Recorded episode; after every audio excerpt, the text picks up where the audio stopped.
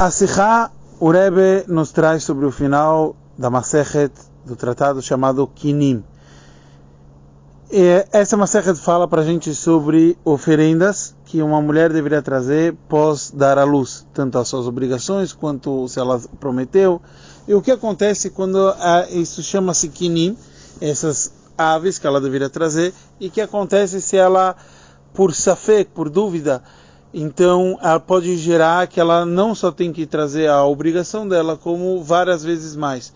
Até sete ou oito vezes mais. É sobre isso que a Mishnah está nos falando.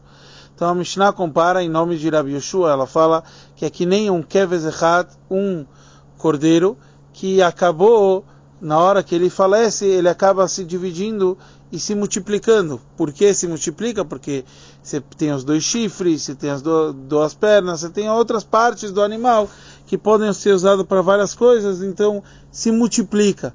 Então que nem um cordeiro pode se multiplicar em vários pedaços e ser chamado algo por si só, cada um deles, assim também de uma obrigação que ela teria original, por várias dúvidas ela traz vários korbanot, várias oferendas.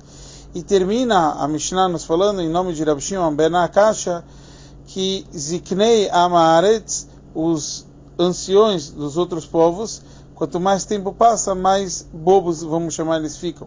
Mas Ziknei Torah, os anciões de Torá, do povo de Israel, o contrário, quanto mais passa, mais sábios eles ficam.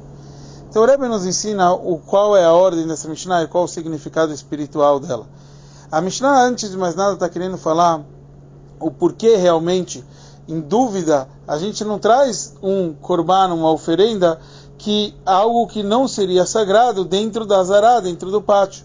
Então, por isso ele comparou que que nem um cordeiro ele acaba sendo dividido e sendo chamado em sete, assim também uma obrigação acaba podendo gerar sete ou oito vezes mais obrigação do que tinha originalmente. Depois de nos trazer sobre isso, ele, a Mishnah aqui nos trouxe sobre os anciões do, do povo de Israel. Todo o conceito espiritual aqui que ele está querendo dizer, Rabi ele teve uma conversa com a Adrianos, e Adrianos, ele na verdade perguntou qual a importância do povo, e ele falou que tem um pastor que cuida do nosso do, do, do, cordeiro do povo de Israel que é chamado cordeiro entre os 70 lobos. Então a nossa força é uma força divina. O que acontece? Na verdade nós somos um só cordeiro. Quer dizer o povo de Israel está conectado aos três patriarcas. Mas o que acontece quando Deus nos livre falece esse cordeiro? Quando a gente esquece a origem do povo de Israel os patriarcas então a gente vê que mesmo que o povo de Israel se divida em sete cada um está fazendo parte, ainda se lembra a origem deles, que a origem é os nossos patriarcas. Isso que aconteceu, então, na verdade, esse conceito dos anciões da Torá é o significado que a gente encontra na época da saída do Egito. Que Deus tinha prometido que a gente vai sair do Egito com grandes riquezas, e a gente acabou ficando no Egito mais um tempo para sair com grande riqueza. E o povo de Israel falava: não, deixa a gente sair, o principal é sair, quem precisa de riquezas.